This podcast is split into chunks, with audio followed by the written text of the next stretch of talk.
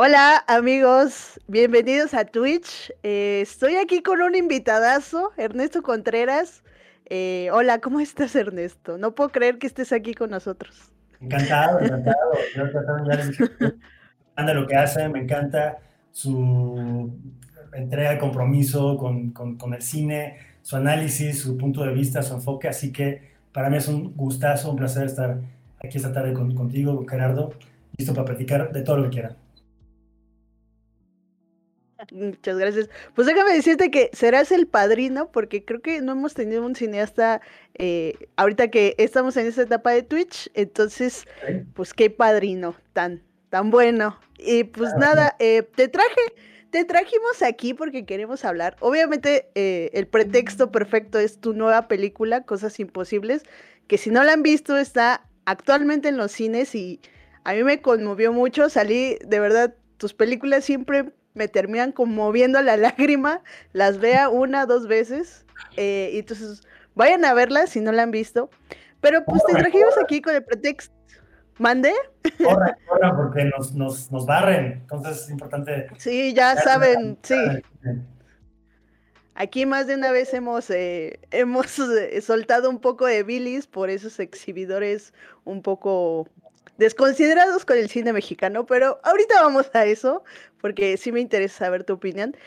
Primero, quiero, quiero empezar por algo general y, y preguntarte, ¿qué es lo que te motivó a estudiar cine y qué es lo que te sigue motivando para seguir filmando eh, más con pandemia? Fíjate que, bueno, te hablo de de los orígenes, ¿no? De Chavito, finalmente como muy interesado en su momento en el teatro universitario, porque yo vivía en Veracruz y entonces en Jalapa hacía este teatro universitario y me encantaba eh, descubrir este, los actores, el telón, las butacas, el público, la oscuridad y demás. Y luego, bueno, veníamos de vacaciones a la Ciudad de México con mis padres y pues era ver teatro, y entonces era el teatro, el teatro, el teatro. Hasta que en algún momento en televisión descubrí la figura del director de cine y nada, se me hizo increíble, ¿no? Como esa posibilidad y esa figura eh, y como esa oportunidad de como crear universos y vamos mucho más allá del teatro. Me encanta el teatro, pero finalmente creo que eh, las posibilidades cinematográficas son infinitas. Entonces, bueno, pues nada, ahí surgió esa vocación, convicción. A partir de ese momento todo estaba enfocado a eso. Eh, terminé la preparatoria en Veracruz y me vine a la Ciudad de México con la idea de estudiar cine, pero estudié publicidad antes, como un trato con mis padres para estudiar algo que me diera de comer, algo más normal. Y hay que decir que, bueno, eran años en los que, pues en México se hacían siete películas, ocho películas, entonces, pues como que, ¿para qué vas a hacer cine, no? Te vas a morir de hambre. Y entonces, eh, bueno, estudié publicidad, después trabajé un rato en televisión, hasta que finalmente decidí eh, presentar mis exámenes al CUEC de la UNAM en ese momento. Eh, y te puedo decir que el día que quedé en el CUEC, que, que, escogían a 15 cada año, ¿no? Este, fue como, de ahora en adelante estaré así literalmente consagrado a esto. Entonces, desde ese momento, te hablo de 1995, este, ha sido una decisión, ¿no? Y ha sido como mi motor. Y, y ha sido increíble. La verdad es que eh, alguien por ahí este, se le ocurrió decir que cumplía 15 años como director. Yo ni me había dado cuenta. En realidad son 14. Ah. y, nada, pues en estos 15 años son, bueno, un montón de proyectos, videoclips, este, programas, este, series, todo, pero son cinco largometrajes que, que nada, que, que, amo y que me han costado tripas, corazón, lágrimas, hígado y todo, pero ahí están, ¿no? Y estoy muy satisfecho de ese resultado y de, poder compartir el trabajo con, con todos. Qué bonito. Y hablando de tus películas, eh, tú retratas, bueno, quizá eh, de, de, manera, eh, digamos, intencional, pero tú retratas mucho la soledad en tus personajes. Yo siempre he tenido esa curiosidad de, y es que a veces la retratas de, diferentes maneras, es decir, en Sueño en otro idioma retratas pues, la soledad, pero pues no por decisión propia, sino por un agente externo que pues es la religión que te dice no. Y en Las Oscuras Primaveras, por ejemplo, es una soledad, bueno, eh, pues por ser madre soltera, el personaje de Irene Azuela, el de Igor, de por José María Jaspic, que es más una soledad por monotonía, y pues el, en Párpados Azules es más una soledad, no lo sé, eh, eh, es una soledad, eh, pues que la, la, ciudad te come, ¿no? Pero ¿por qué, ¿por qué decidir hablar de la soledad? Es que yo creo, bueno, totalmente de acuerdo, sin embargo creo que, vamos, yo diría que es más como sobre las relaciones humanas y la soledad pues juega un papel muy importante ahí. Ah, ¿Qué tiene que ver la soledad? Pues que siento, bueno, no, estoy convencido de que nacemos solos y morimos solos y por lo tanto somos... Completamente de acuerdo. Nos acompañamos, hacemos todo para conectarnos con alguien, estar con alguien, eh, reproducirnos, ¿no? En su caso, o simplemente estar acompañados, o simplemente tener una, relación que nos complemente y demás. Entonces, para mí ese es un mm. fenómeno muy interesante del ser humano, algo que me interesa, eh, bueno, que me ha interesado explorar, eh, y como bien dices, de diferentes ángulos no solo la soledad, sino como finalmente esa intención de, contactar al otro, ¿no? De estar con el otro, de mirar al otro. Entonces, eh, pues sí, ha sido como el común denominador, el vaso comunicante, eh, con otros elementos, ¿no? Pero nada, me encanta, me encanta. ¿Qué te digo? Eh, a mí también me encanta cómo los manejas y precisamente es cómo, cómo es tu proceso de adaptación que sabemos que la mayoría de tus películas y cortos los has hecho con tu hermano, Carlos, pero ¿cómo es este proceso eh, de adaptación al rodaje del guion? ¿Cómo adaptas para ya filmar el guion que tienes en las manos? O sea, eres muy, digamos, eres muy estricto, o sea, sigues al pie de la letra el guion que tienes en la mano o te da tiempo de decir, bueno, es que, eh, por ejemplo, el personaje tal dice está esto, pero pues yo quiero que diga otra cosa. ¿Qué tan espontáneo eres en ese sentido? Fíjate que eh, yo siempre he creído que los guiones son seres vivos, ¿no? Van mutando, van mutando, van mutando, van mutando y van transformándose en algo que ni tenía idea al principio.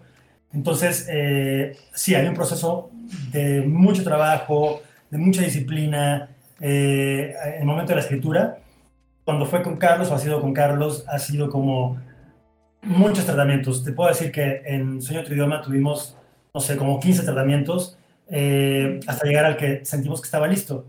Una vez que está ese tratamiento, eh, bueno, pues viene como todo el proceso de producción, viene el momento de hablar con los actores, de leerlo, de escucharlo, de sentirlo. Y por supuesto que es un guion que puede ser flexible, que se puede ir acomodando, ¿no? A, a cómo lo voy sintiendo o a cómo lo va sintiendo el actor o la actriz, ¿no? Y es un diálogo muy abierto, muy flexible. Em, y luego, lo que me gusta mucho es que eh, no ensayo tanto, más, es más un trabajo de mesa, eh, para que cuando lleguemos al, al, set, eh, la tarea esté hecha, hayamos hablado absolutamente todo, tengamos un código en común, y entonces pueden surgir esos regalos del rodaje, ¿no? Cosas que no te esperas, cosas que no hubieras planeado de ninguna manera, y entonces yo diría que por eso me gusta tanto la espontaneidad, ¿no? De pronto surgen cosas ahí que es magia, es magia que solamente en ese momento, en ese lugar, con esa luz, en esa hora, puede, puede darse. Entonces, eh, no sé, hay, hay momentos, por ejemplo, en Cosas Imposibles, uno de los momentos que más me gusta es, eh, no sé si recuerdan que de pronto, después de que hay un desencuentro ahí de Benny con su amigo Lalo, en la noche, al día siguiente lo vemos eh, subido en el, en el, dragón este, el juego mecánico y está fumando. Bueno, ese momento no estaba planeado, fue simplemente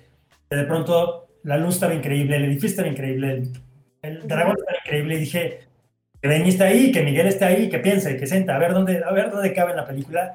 Y es eso, ¿no? Como estar muy abierto y muy atento a, a lo que pueda surgir. Igual con los diálogos, ¿no? Los diálogos son completamente eh, moldeables y abiertos y flexibles y mutan también. Oye, y la, secuencia del, cantante al principio de la película de Cosas Imposibles también fue como de, vamos a subir a un, señor a cantar, que no recuerdo el nombre del actor, pero... Hay gallegos, hay gallegos. Sí, sí, sí. ¿Cómo, fue, ¿Cómo fue esa? No, súper bonito porque, el, el, guion decía, eh, Matilde se asoma por la ventana y descubre que hay un hombre cantando por en la cancha de básquetbol, en, lo que los jugadores están ahí en el partido. y me encantó esa imagen, o sea, como que inmediatamente detonó muchas cosas, ¿no? Y dije, no, pero ¿cómo que está en la cancha de básquetbol? Que hay que subirlo a los edificios fantásticos que tenemos aquí. Este, es más, que venga con un smoking verde, ¿no? Y, y, que cante con... Entonces es parte de ese imaginario y, ese, y parte de esos toques fantásticos que la historia me permitía incluir en la película. Entonces, pues nada, fue, fue increíble. Y lo mismo con, con Verónica Toussaint, ¿no? Como que igual el trabajo de mesa con, con Fanny fue como, bueno, ¿qué pasa si en lugar de solo escuchar la, la, canción, ahí está la cantante y en el metro y no sé qué, no sé qué? Entonces, pues nada, es, es, es divertido y es lo que me apasiona, ¿no? De, de, este proceso creativo con, con la guionista, con el fotógrafo, con la directora de arte, con los productores y, y nada, se vale ahí que todo el mundo aporte y que lleguemos a un, eh, una propuesta en la que todos estemos de acuerdo. Si dejas que tu crew te proponga cosas. No eres como el director que llega con una idea clara y dices, no, esta es mi idea y se acabó. No, pero espera, no, no, no, no creo en eso para nada. Me parece que justamente eh, me encanta como conjuntar equipos de gente talentosísima, de gente que tiene mis mismos intereses o mi visión, aunque a veces tengamos, eh, no sé, como diferencias, ¿no? Y discutamos y demás. Eh, claro, yo soy el director, entonces al final, pues yo decido, ¿verdad? Pero me gusta mucho escuchar a todos y que todo un aporte y que, no, es muy rico, es muy rico, la verdad. Y, siempre es como, no sé, como, como muy intensa, ¿no? La, discusión, el diálogo y, todo en función, obviamente, de sumar y de que sea lo mejor para la película. Y hablabas de, justo, justo dijiste una palabra que ayer viendo Sueño en otro idioma, porque es una de mis películas favoritas de tu filmografía. Creo que todas las son, pero esta es más. Y justo creo que tú tienes un toque muy sensible con tus personajes y con, con tu manera de filmar, tanto que vemos también momentos mágicos en Sueño en otro idioma. Obviamente la, la, locación te lo permite, pero también aquí en la Ciudad de México, ¿cómo pudiste encontrar un lugar tan pintoresco y además añadirle este toque del cantante? Entonces, dime cómo, yo sé que está rara la pregunta, pero ¿cómo le haces para, para sensibilizar a tus personajes y que se sientan honestos en la pantalla? Sí, bueno, yo creo que es un, un proceso mucho diálogo, de mucha confianza, de mucha cercanía. Eh, me atrevo a decir que íntimo, ¿no? Con los actores y con el equipo en general. Entonces, eh, creo que cuando todos creemos en lo que estamos haciendo eh, fervientemente, ¿no? Que tenemos la mejor historia, que tenemos los mejores personajes para lo que queremos contar, entonces surge esa energía, ¿no? Y yo creo mucho en eso. se da una mística, digamos, y, siempre he pensado que los, proyectos tienen buena estrella, ¿no? Y cuando tienen buena estrella, entonces van fluyendo, van, este, sabes, encontrándose ahí como los elementos, por ejemplo, lo, lo que decías de la locación, pues es una unidad Infonavit que está en Iztacalco, que está increíble y que, bueno, yo no sabía que existía. Había filmado en Iztacalco, pero en otra parte, ahí filmé eh, las cosas primaveras. Em, y de pronto el equipo de Scouters, cuando me presenta bueno, me presentó mil opciones, ¿no? De edificios y demás. Pero cuando aparecen estos edificios morados, me, mi primera reacción fue como, no, demasiado morado. Este, y luego, no, pero no, está interesante, está interesante. Y viendo más fotos, vi la iglesia que está al frente, que es como esta eh, pagoda japonesa, ¿no? El campanario y demás. Entonces dije, no, hay que ir a, conocerla. Eh, fuimos Erika la productora, César Gutiérrez el fotógrafo, Diana Sada la directora de, de arte, Alex Uno, que es el asistente de dirección y director de segunda unidad, y yo. Y, nada, nos, nos, encantó porque efectivamente se convertía en un escenario perfecto, en un set así cinematográfico para, para contar nuestro cuento. Y a partir de ese momento, bueno, pues todo tuvo que ver con eso, ¿no? La propuesta estética tenía que ver con eh, los colores, las texturas, eh, vamos, todo en una sintonía, ¿no? En un tono, pues, que, que, que funcionara para el cuento y, así, bueno, funcionó padrísimo. Y bueno, quien no conozca esa unidad tiene que ir porque es verdaderamente esos lugares este, increíbles de la ciudad que, que, no sabemos que están por ahí. O bueno, yo no sabía que estaba por ahí. Y es que justo, eh, tienes un toque para encontrarle a la ciudad diferentes puntos de vista.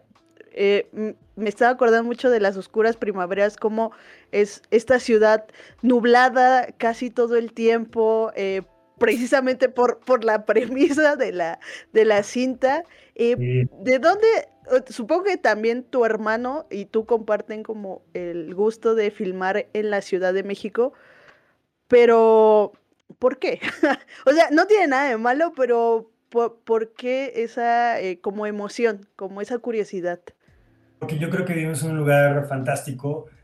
Amo Veracruz, el puerto de Veracruz es increíble, ¿no? Pero me parece que la ciudad es, es esta cosa caótica, eh, fascinante, contrastante, infinita, enorme, gigantesca, monstruosa, ¿no? Pero que tiene estas cosas como, como tan, pues sí, también cinematográficas, también, eh, no sé, como que permiten generar atmósferas tan distintas. Y por ejemplo, en el caso de las escuelas primaveras, eh, bueno, brevemente te cuento, pero en realidad filmamos en una época de muchísimo calor, con muchísimo sol, y entonces lo que hizo Tonatio Martínez, el director de fotografía, fue poner unos babenets gigantes para filtrar toda la luz y generar esta situación de invierno. Y entonces eh, era prevenidos, vamos a filmar, no sé qué, no sé qué, todo el mundo se enchamarraba, bufandas, no sé qué, no sé qué, acción. Corte y pues a quitarse todo, o sea, Irene Azuela, todo. Entonces, eh, pues es lo, lo, fantástico del cine, pues, ¿no? Que finalmente podamos tener esa, ese espacio, ¿no? Para, para crearlo, para cuidarlo, para esperar la hora adecuada del sol, para que sea, no sé, por ejemplo, Tona, el, fotógrafo, eh, era muy obsesivo con, con, el sol invernal, ¿no? Aunque no estábamos en, en, las mejores condiciones para que fuera eso. Y no sé si recuerdan, pero por ejemplo, en, en las cosas primaveras, Irene Azuela está en un momento fumando ahí en la torre latinoamericana, el sol está por ahí cayendo, bueno, el sol era espectacular, un crepúsculo increíble, naranja, así rojo. Entonces Tona eh, me dijo, no lo vamos a filmar, o sea, porque esto es traicionar nuestra propuesta estética, vamos a esperar que baje para que esté gris, y eh, porque si lo filmamos lo van a poner en la película y no se vale, ¿no? Y ay, bueno, pero está bien. Y entonces, pues nada, es eso, ¿no? Como así que padre que podamos tener estas reglas, ¿no? Para cada película y esos criterios y respetarlos y aferrarnos a ellos y, y bueno, pues ahí están, ahí están los resultados.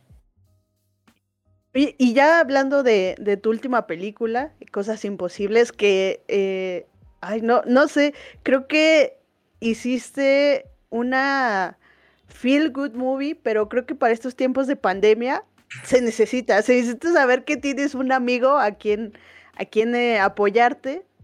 Pero creo que el personaje que, por, por, eso te mencionaba lo de la sensibilidad con tus personajes, porque en el minuto uno que salió eh, Nora, Nora Velázquez, eh, que la conocerán aquí muchos por su personaje Chabelita.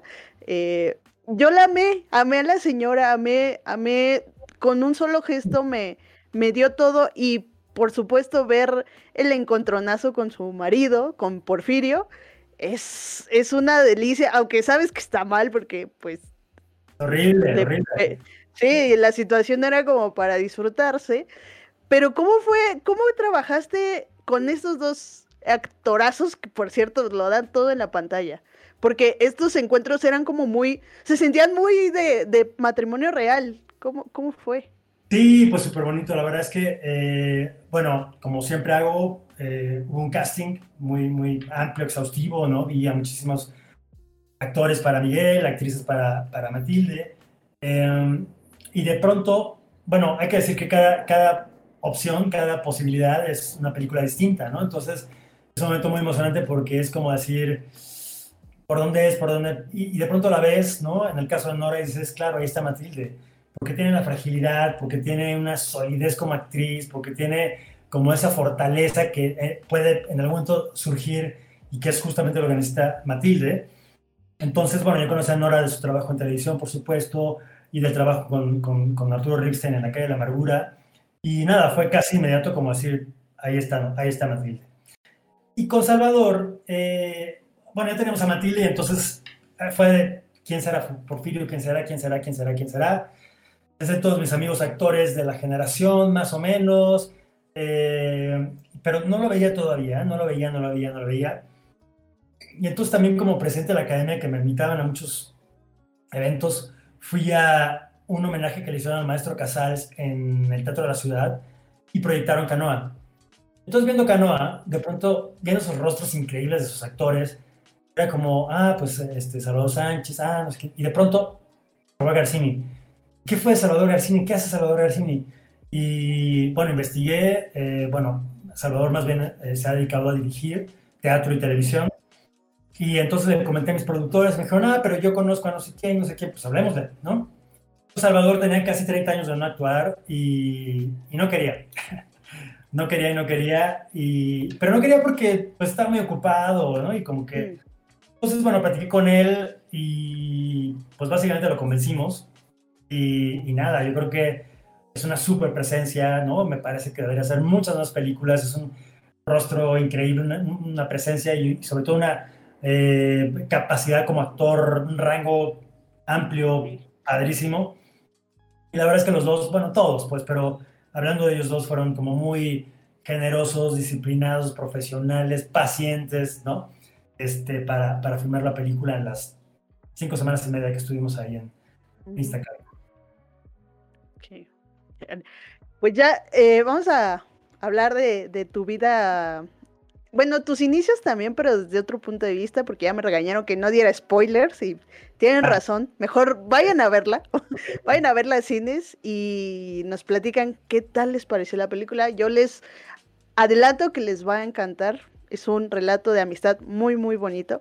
Pero justo mencionabas eh, que estudiaste en el CUEC, que entraste no me gusta decirlo, entraste tarde porque creo que cada quien tiene sus tiempos para hacer cosas, pero digamos que eh, estrictamente, pues estudiaste otra cosa antes de, ¿no? Eh, y tú, si no me equivoco, eh, aquí ya me vas a empezar a odiar un poquito porque voy a empezar a develar un poco tu edad. tú, tú hiciste tu debut. Ahí está bien. tú hiciste tu debut cinematográfico a la edad de 38 años, por ahí, si no me equivoco. 33.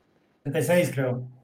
36. Bueno, eh, le hiciste, eh, eh, pasó, digamos que para los tiempos que, se creen, digamos que no fue como a, el, no fuiste un Javier Dolan, digamos, pero a lo que voy es que eso es bueno porque creo que mucho, aquí muchos de nuestros espectadores están interesados en estudiar cine y hay algunos que que son un poco más grandes, pero que viven como lidiando con esta idea de, no, es que tengo que entrar en la academia, si no, no me valido como cineasta. Y obviamente tú, tú sí llegaste a, hacer esto, pero ¿crees que el estudiar en una escuela de cine te valide como cineasta o puedas intentarlo de otras formas, ya habiendo tantas herramientas como, pues, que te permitan hacer cine? No, no, no, no creo. Digo, yo creo que cada quien tiene su propio camino. A mí me encanta la, o me encantó la experiencia universitaria, por supuesto, y creo mucho en la este, academia, pues, ¿no? Me, me gusta mucho. Em, a tu pregunta de la edad y demás, pues fíjate que, bueno, sí, efectivamente estudié una carrera antes, luego estuve trabajando un rato y luego ya estudié cine. Yo lo que creo es que, a ver, para mí este trabajo se trata de hablar de seres humanos y la experiencia te hace conocer más a los seres humanos, incluso vivir muchas más cosas. Y creo que mis películas tienen que ver con mis experiencias propias, ¿no? Todas, no me preguntes específicamente porque no te voy a decir, pero pues todas obviamente pues tienen que ver con una parte de lo que yo he vivido, de lo que me interesa, de lo que quiero eh, compartir, manifestar y demás. Entonces, eh, creo que lejos, digo, para que dude por, por, por, la edad y que si cuando, cuando es buen tiempo y si ya es tarde o en absoluto, creo que se trata justamente de conocer más al ser humano y, cómo lo vas a plasmar en pantalla, cómo lo quieres eh, retratar, ¿no? Entonces, pues para mí ese nunca fue un problema, nunca ha sido un problema. De hecho, me encanta haber llegado a ese momento a, mi primera película y demás. Eh, de hecho, me parece que varios de mi generación, eh, cineastas de mi generación, pues más o menos debutamos en la misma sintonía, ¿no? Y la otra parte de la pregunta que era, bueno, este, la segunda parte era qué, lo de... Eh, que si... creo que ya lo comentaste, lo de que si crees que sea un factor importante, eh, como entrar en la academia. Sí, no, no, no, fíjate que yo, bueno, pues grandes, grandes, grandes, grandísimos cineastas no han estudiado una carrera cinematográfica y bueno, pues ahí están, ¿no? Y es el talento, la visión. Eh, yo creo que depende de cada quien, creo que depende de qué, qué te lata y, o sea, yo no lo hubiera hecho sin haber estudiado. O sea, tan sencillo como eso. Creo que una parte muy importante y que para mí es como lo más valioso es que al haber entrado a la escuela de cine, pues coincidí con muchos de los que son mis aliados en este momento, ¿no? O sea, Erika Ávila, que es mi productora, bueno, pues nos conocimos en el CUEC en el primer año. Otro Martínez, que ha hecho cuatro de mis cinco películas, nos conocimos ahí en el, en el pupitre, ¿no? Entonces es como de pronto encontrarte con esos eh, amigos, conocidos que, que, tienen tus mismos intereses, que tienen tus mismas ganas de hacer algo así. Eh, y es un camino, hay muchos caminos, pero para mí, bueno, eso fue valiosísimo y los maestros, por supuesto, ¿no? Gente increíble como, no sé, este, Jorge Ara Blanco, o como Juan Moracatlet, o como Alfredo Yoskovich, o como Raúl Cermeño, y bueno, tantos, tantos, Mario Luna, tantos maestros, eh, y eso es lo que te da la escuela. Sí, sí, tienes, eh, sí, cuando decías que obviamente antes de, de, tu primer largometraje hiciste muchísimas cosas, trabajaste en Televisa o televisión, bueno, no sé si se llamaba Televisa en aquel entonces, entonces creo que sí, eh, algo que mencionas súper, algo que mencionas súper, súper importante. Mande, mándeme, es que como que se entrecorta un poco la, la señal. Sí, hay un delay. Eh, no, que, que, sí, Televisa, pues este, Televisa y con, con, mi querida Carla Estrada como productora hice un montón de cosas este, y fue un periodo muy lindo de, de, mi formación también. Eh, ese plano secuencia nunca lo olvidaremos de El privilegio de amar. Pero es increíble, ¿no? No, a mí me gusta mucho verlo porque es algo como que, oh, wow, no, nunca veía esto en la televisión. Pero, ay, por andar eh, hablando de telenovelas, se me olvidó lo que te iba a decir. Pero em, creo que, eh, no sé si quieres darle algún consejo a, nuestros espectadores que, que, están aquí presentes o los que nos vayan a ver después sobre si tienen inquietudes de estudiar cine y que no tengan la posibilidad, porque ese también es un, es un problema a veces que tú quieres estudiar cine, pero pues los materiales son caros. La carrera, no sé qué tan cara sea, pero creo que eh, a veces en el CUEC, en el CUEC, como tú lo decías, o bueno, en el, eh, en el CCC, en la ENAC, eh, entrar es bastante complicado porque todo el mundo tiene un sueño y todo el mundo quiere realizarlo. Entonces a veces es medio complicado, pero tú no sé qué consejo le quieras dar a los cineastas que, a los futuros cineastas que quieran dedicarse a esto. No, yo creo, yo diría que sin miedo, que, que si realmente es una vocación y están convencidos, entonces hay que aventarse con todo. Me parece que ahora hay unas eh, posibilidades eh, increíbles que antes no teníamos, como eh, el Internet, por ejemplo, que bueno, pues si no puedes ir a la universidad, pues tienes un montón ahí de fuente de información y demás. Creo que hay que ver mucho cine, creo que hay que leer un montón, creo que hay que prepararse Creo que hay que intentar trabajar también con quien está haciéndolo, ¿no? las películas que están haciendo. Em, y eso, entonces, sí, para algunos la formación académica es un camino buenísimo, como lo fue para mí, pero para otros es simplemente como un camino mucho más libre, alternativo, que, que es súper válido y que, eh, insisto, hay muchos ejemplos ahí de quien lo ha hecho y, y, ahí están las películas, ¿no? Entonces, el consejo es sin miedo, con honestidad y con mucha pasión, básicamente. Venga. Eh, oye, ¿tienes eh, algunas lecturas? ya, sé, que te estoy aquí sacando la biblioteca, pero eh, te digo, son, son muy, tienen mucho interés, entonces no sé si tú quieras compartirles un poco del conocimiento literario sobre algún libro sobre cine o que te haya servido a ti. Pues mira, para mí fue, fue una revelación total cuando leí Esculpir el tiempo de Tarkovsky. Ah, o sea, fue como, bueno, leí como cinco veces porque al principio no entendía nada y luego ya entendí todo. Y, nada, es, un libro fundamental, ¿no? Que recomiendo muchísimo. Eh, y, ¿sabes qué, me, me, sirvió mucho a mí como leer estas biografías de Bellini, de Kubrick, de Antonioni, de este, una que me gustó mucho, bueno, de Hitchcock, ¿no? Pero bueno, hay millones de materiales. Eh, creo que ahora también una eh, posibilidad increíble es justamente como estas clases magistrales que están en línea, o tantas conferencias, o tantas clases, y leer, y leer, y leer, y leer, y ver muchas películas, ver absolutamente de todo. De pronto, no sé, como que hay que tener muy presente que, aunque en apariencia ahora tenemos acceso a tanto a través de las plataformas, eh, bueno, es un catálogo que alguien decide, entonces hay que salirse de ahí, hay que ver mucho más, hay que conseguir DVDs viejitos, ¿no? Hay que irse a la cineteca, hay que eh, ver por todos lados, ahí está Movie también, ¿no? Que es una posibilidad increíble, ahí está Filming Latino, que es increíble también. Entonces, no solamente lo que está más, lo que tenemos más acceso, pues más fácilmente, hay que escarbar un poquito más y creo que eso es también parte de una formación muy importante, ¿no? Entonces, eh, nada, yo digo que, las posibilidades son muchísimas y que es simplemente tomar la, decisión de hacerlo completamente convencido. Está, muchachos. Estudiar, a estudiar cine eh, de la manera que puedan, pero hacer películas, hacer cine, cine, por favor. Eh, oye, y justo hablando de nuevas tecnologías, bueno, nuevas tecnologías en general, tú, tú has estado también en, tú has formado parte de la historia de la televisión eh, aquí en México. O sea, no solo hablo de las telenovelas, sino también del streaming. Has estado, creo que en muchas plataformas de streaming haciendo series. Eh, tienes Falco de Amazon Prime, tienes El Chapo de, para Netflix y pues ahorita nos estabas contando que tienes otros proyectos más. ¿Cuál es la diferencia eh, de filmar cine a filmar series de televisión? ¿O hay mucha diferencia? Más... Para mí sí hay muchas diferencias. Eh, digamos, son experiencias distintas.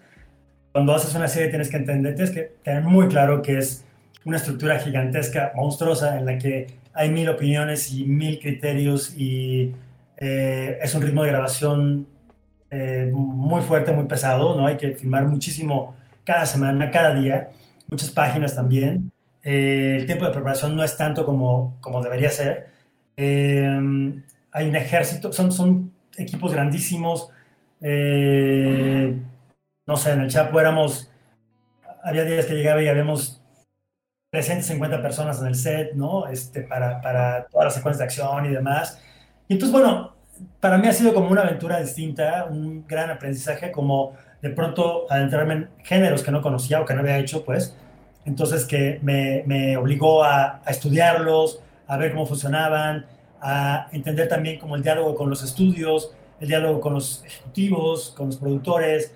Entonces, em, pues nada, ha sido como eso, como, abrir, ¿no? Y estar como muy eh, flexible para lo que la producción necesita, eh, procurando, por supuesto, tener un trabajo con los actores y un proceso creativo muy, muy eh, disciplinado y como muy eh, intenso y demás, y eso es muy divertido. Eh, y bueno, tiene presupuestos importantes, muy importantes. Pero las películas, pues es mi, es lo mío, pues, ¿no? Entonces, es un espacio es donde decido absolutamente todo, pero no es una cuestión como de aquí mando yo, sino como de, ok, quiero que sea este color, ¿cómo ves César, mi fotógrafo, en, en Fotos Imposibles? Eh, ¿qué, tal una cortina así, Diana, mi directora de arte? Eh, probemos los vestuarios para Matilde, ¿qué tal esos actores? ¿Qué tal no sé qué? Eh, o, de, pronto decir, el sol va a estar en 15 minutos en su punto para la toma, no sé qué, lo esperamos y esperémoslo, ¿no? Entonces, en, las series pues difícilmente pasa eso porque pues hay que, hay que grabar muchísimo todos los días y pues hay que terminar el plan de trabajo, ¿no? Entonces, pero me gusta mucho, lo disfruto muchísimo. Hasta ahora eh, las series que he hecho han sido porque me han interesado, me han latido. Eh, entonces, nada, estoy abierto siempre y ahora, eh, bueno, otra, otra cosa es que hice series documentales antes. Hay una por ahí muy linda que se llama Héroes Cotidianos, que está en HBO. esta nueva que viene que se llama Asesión del Olvido, que filmé el año pasado, se estrena en HBO Max ahora próximamente. Hice otra cosa para Netflix que se estrena el próximo año. entonces, bueno, eso, como que mi decisión ha sido eh, compaginar mis proyectos personales, que son las películas, con, las series, que, son un, trabajo muy chido. Eh, oye, y bueno, voy a entrar en un tema como que hay, ha entrado en debate eh, más, este, ahorita más fuerte por la pandemia, que son los streaming versus las salas de cine, que hay muchos cineastas que defienden a capa y espada como, no, la experiencia cinematográfica en el cine tiene que ser en el cine, en la sala de cine, a obscuras, y hay otros como, por ejemplo, eh, Martin Scorsese o Herzog, que incluso eh, han metido sus películas a streaming, en el caso de Scorsese Netflix, en el caso de Herzog Movie. ¿Tú qué piensas de esta, este debate? Porque no, no es guerra, este debate. ¿Qué pienso? Bueno, pienso que definitivamente la experiencia cinematográfica en una sala es un ritual colectivo inigualable, irreemplazable. O sea, esa es, esa es una parte. La otra parte es que es fantástica la posibilidad de la plataforma en donde tu película de pronto, bueno, pues está en casi 200 países al mismo tiempo, ¿no? Entonces, son proporciones que ni siquiera entiendo, ni siquiera puedo imaginar, ¿no? Entonces creo que nada, me parece que, eh, hay, hay, que hay que adaptarse y hay que estar muy abierto a, a, estos tiempos. Eh, creo que definitivamente hay muchos lugares en donde, por ejemplo, Cosas Imposibles, eh, pues igual estaba en este momento en 400 salas, pero seguramente hay lugares en todo el país en donde no hay una sala disponible, ¿no? O en donde no hay una programación que, que permita que haya una película mexicana en este momento, por decirlo. Entonces, seguramente cuando esté en una plataforma, pues eh, tendrá esa posibilidad de que más gente la vea también, ¿no? Entonces, yo creo que hay que estar abiertos y me parece que eh, poco a poco todos se van convenciendo, poco a poco. Así que no tengo, no tengo problema con eso. Lo que no me gustaría, por lo menos ahora, es como decir, ok, esta película va directamente a la plataforma. No, no, no, que pase por las salas primero y ya después de ahí este, que, pase por televisión, que pase en no sé qué plataforma y demás. Pero bueno, vamos a ver qué pasa en el futuro. Sí, más como una herramienta que como una alternativa, ¿no? Que si las salas primero y luego ya, eh, por quien no, por, para quien no las pudieron ver, están las plataformas que justo eh, siempre, siempre me, me, das el pie para hablar al siguiente tema. porque en la semana, déjame decirte que estaba haciendo yo como sondeos de ah, a ver si ya vieron cosas imposibles, y no para pues hablar poquito de ella y bueno, para engancharlos. Y una, una persona aquí en el, en el chat me dijo, es que yo tengo un cine muy lejos. De hecho, preguntó, eh, ¿está en línea o hay alguna forma de verla? Y, y creo que, creo que le dije que no, eh, bueno, sí, creo que le dije, está en salas, vayan a verla. Y me dijo, uy, es que yo tengo el Cinépolis. No me acuerdo, pero sí me dijo muy, muy lejos. No, no sé dónde era la persona. Eh, entonces, ya pasamos al tema del cine mexicano y de sus conflictos que todavía eh, con la pandemia se, se, agudizaron más. pero dime tú, ¿cómo ves este tema de la de la centralización que todavía, ¿tú ves que ya está avanzando un poco más o sientes que todavía hay cosas ahí que tiene que diversificarse más todo? ¿Te refieres a la centralización en términos de producción o de términos de exhibición? De términos de, de, exhibición, sí, perdón, perdón, no especifique. De exhibición. Sí. Eh, muy complicado. Eh, para mí, la experiencia con, con, Cosas Imposibles es completamente nueva porque, eh, bueno, el fin de semana salimos con 433 copias, bueno, pantallas, ¿no? Ahora. Eh, y entonces eso permitía que estuviera realmente en todo el país. no me ha pasado antes con, con, mis otras películas porque, bueno, creo que Párpados Azules estrenó con 30 copias en, en varios, varias ciudades, ¿no? Pero bueno, era otro momento y otra, otra proporción y demás. Entonces, no, creo que, o sea, hablamos de que hay miles de salas en todo México. Eh, hablamos de que quizá una distribuidora como Videocine que tiene esta capacidad como de decir, ok, vamos a estrenar esta película, la vamos a poner nacionalmente, pues. Eh, pero hay muchas películas que no tienen esa posibilidad, ¿no? Entonces, creo que todavía falta muchísimo. Creo que es un proceso y que ahí vamos. Pero más que la centralización, me parece que todavía es un pendiente todo este tema de la igualdad de condiciones, ¿no? O sea, creo que finalmente, eh, si hablamos de un porcentaje tan alto de una presencia eh, norteamericana en pantallas, ¿no? Y que tienen acaparan básicamente hasta a veces el 90% de, de, toda la exhibición contra nuestras películas que están ahí tratando de sobrevivir y demás, bueno, pues hay que, hay que, hay que eh, regular eso, ¿no? Es un pendiente. Y, bueno, desde la academia hemos estado ahí trabajando muchísimo en eso, luchando muchísimo por eh, básicamente mejorar las condiciones, no en función de apoyar el cine mexicano, sino en función de apoyar la diversidad en las pantallas y que el espectador tenga la capacidad de elegir qué quiere ver. No, no que nos digan Sí, que... sí. Exacto, porque justo eh, muchas veces decimos, no, es que, eh, ¿cómo voy a ver otra cosa si lo único que veo es, eh, ya, ya hablamos de tu caso, de la famosa foto de Soy en otro idioma y Avengers, Avengers, Avengers, que se volvió a repetir eh, hace como un año dos años, 2019, con, con la noticia de que Avengers, eh, la última película, Endgame, había estado en el 98% de las pantallas aquí en México. Entonces sí te, sí te pone a reflexionar y, y qué bueno que hablas de regularizar porque ya ha habido varias propuestas que intentan regularizar todo esto. eh, y entonces, eh, no, no te voy a preguntar nada de eso para que no, no, no, este, no, ay, no, eh, más bien te diría, si, si tuvieras, mande, mande, mande. Sí te puedo contar, por supuesto. O sea, me parece Ah. que es importantísimo, crucial, actualizar la ley de cinematografía, la ley federal de cinematografía, porque eh, es obsoleta y porque por eso la academia y varios miembros del gremio cinematográfico nacional han estado trabajando durísimo en nuevas propuestas para que tanto diputados como senadores se tomen el tiempo de revisarla y entender y sensibilizarse eh, por qué es necesario.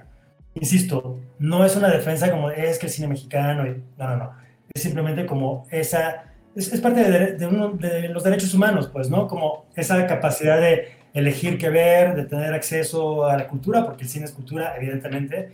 Entonces, pues son temas pendientes, ¿no? Sin embargo, hay demasiados intereses y de pronto, bueno, por eso se atora todo y por eso ha sido tan largo y tan lento todo el proceso, pero bueno, hay una buena banda que está ahí trabajando en función de eso. Y eh, hace, bueno, es que no sé si decirte, pero es que hace mucho hubo una, una pequeña charla con distribuidores eh, en otro podcast eh, que se llama Filmsteria y ellos decían que en realidad ellos sí estaban apelando como al, al derecho de audiencia que, y que no tenía por qué haber este, digamos, esta, esta modificación a la ley, que bueno, supongo que dentro de todo este mar de decisiones y de intereses, pues, eh, pues tiene que haber algo malo, pero yo no, yo no veo, o bueno, aquí comparto la opinión con mis compañeros, yo no veo el problema en regular esta parte de, pues me tienes que dar el 10% de visibilidad en, mis en las pantallas y en un horario estelar. Eh, pero ellos insistían en, en que no, en que estaba bien porque eso ya era meterse con su negocio. Y creo que también ese es un poco el problema, que le hemos dado demasiado poder a distribuidoras que quizá no se preocupen tanto por darnos algo nuevo o diversificar el mercado mm, y se preocupan más por ganar con Avengers, con pues lo que venga de moda. Está muy bien, yo creo que, eh, vamos, todos entendemos que son empresas y que es un negocio, por supuesto. Eso lo tenemos clarísimo y que no es una concesión. Sin embargo, uh -huh. me parece que en la medida que no está regulado, entonces la competencia y el piso no es parejo para todos. Entonces, estamos todos en el mismo barco, todos somos parte de esta eh, industria o comodidad cinematográfica. Bueno, encontremos la forma de eh, que todo el mundo salga, quizá no beneficiado, porque no suena tan bien, pero sí que haya eh, condiciones de competencia em, justas, ¿no? Justas, esa es, la, palabra que, se me ocurre. Pues. Entonces, nadie les quiere quitar el negocio, nadie quiere, o sea, no es, no es en contra de ellos, es simplemente encontrar la fórmula adecuada para que, insisto, no es solamente el cine mexicano, es el cine argentino, español, inglés, brasileño, que si no es en la cineteca o en alguna sala alternativa, no hay forma de verla en otro lado y hay cosas valiosísimas ahí que tenemos derecho a verlas, ¿no? Entonces, uh -huh. Está bien, si tienes 18 salas en un complejo, ok, ponen 20, bueno, en 12 este, El Hombre Araña y en las otras pues pone ahí repartidilla la cosa, ¿no? Pero bueno, dejemos que los expertos eh, discutan cómo modificar esa ley. Oye, y bueno, eh, en un mundo hipotético, digamos, si a ti te dieran a, que dijeran Ernesto, eh, dime cuáles son los problemas o las, sí, los problemas que hay que atacar o las barreras que hay que traspasar para seguir creciendo como industria y mejorar, ¿cuáles serían? En el cine mexicano eh, específicamente. Ya hablamos de la centralización un poco y de la exhibición. ¿Cuál más se te, se te ocurre? Pues una muy importante. Me parece que es la complicidad de nuestro público, ¿no? Me parece que tenemos que estar mucho más eh, abiertos y, y, ¿cómo decir?, eh, dispuestos a, a, ver nuestras películas. Cosas increíbles. No digo que todas, hay películas malísimas también, ¿no? Obviamente, pero hay cosas que vale la pena ver en el cine, que hay que darles la oportunidad de que se encuentren a su público en las salas. Eh, y eso, entonces, de pronto si hablamos de Los Lobos, por decir, una película que acaba de estar, o si hablamos de Sin Señas Particulares que viene por ahí, o si hablamos, no sé, hay muchísimos ejemplos, o de la propia Cosas Imposibles. Bueno, es, seamos cómplices, seamos cómplices, eh, veámonos en pantalla, veamos qué se está haciendo acá. De verdad que hay cosas muy valiosas, hay cosas que no le piden nada a una película gringa de estas que estrenan cada tercer día y que no hay que ver, porque son horrendas, ¿no? Entonces, eh, es eso, complicidad es la palabra que se me ocurre y, y, sería la invitación a que seamos mucho más cómplices y que vayamos y la pasamos bien y que nos reconozcamos en la pantalla. Exacto.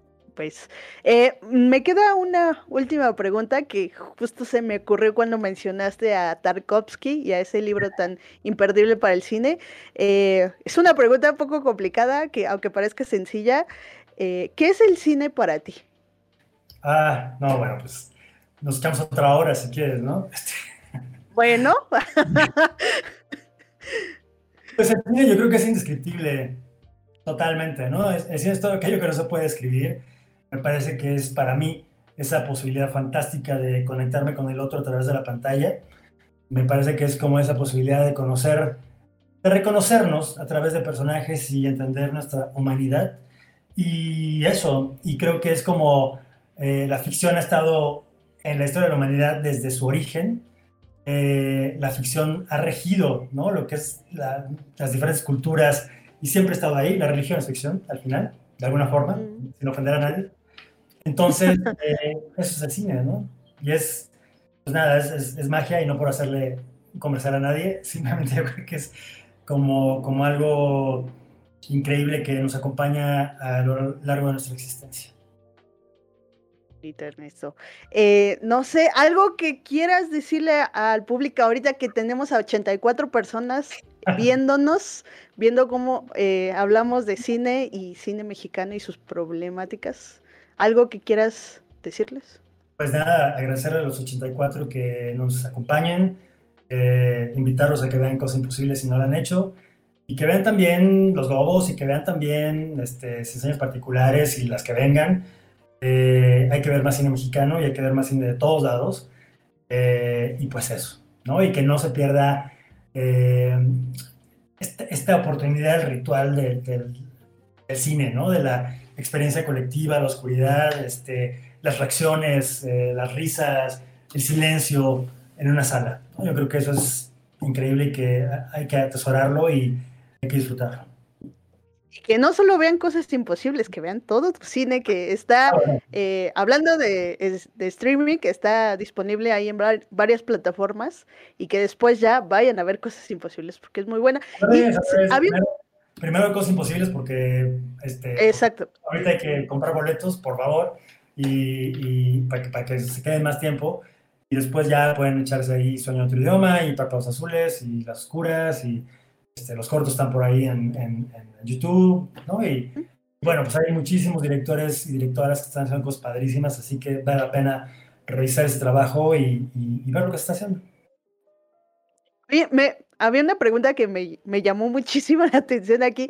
Preguntaban si te quedaste en tu primer intento en, en el CUEC. ¿A los cuántos intentos te quedaste? Sí, me quedé el primero. Este, ¿El primero? Sí, no, no, no, como que no querían los sinodales porque en ese momento tenía como, decían que era como el chico Televisa, yo, pero ¿por qué chico Televisa? Por Dios, ¿no? Y entonces me decían, en esos años, hablo del 95, eh, me decía alguien, uno de los sinodales, eh, pero ¿para qué quieres estudiar cine si todos los que salen de aquí quieren estar donde tú estás en este momento? Y yo, no, no, pues porque quiero hacer películas, obviamente. Entonces ahora que todo eso ha cambiado, ¿no? Y que ahora se producen 200 películas al año en México eh, y, tantas series y tantas cosas, eh, pues nada, eh, o es el CUEC, o es SSC, o está Centro, o está no sé cuál y no sé cuál y no sé cuál, o ninguna, ¿no?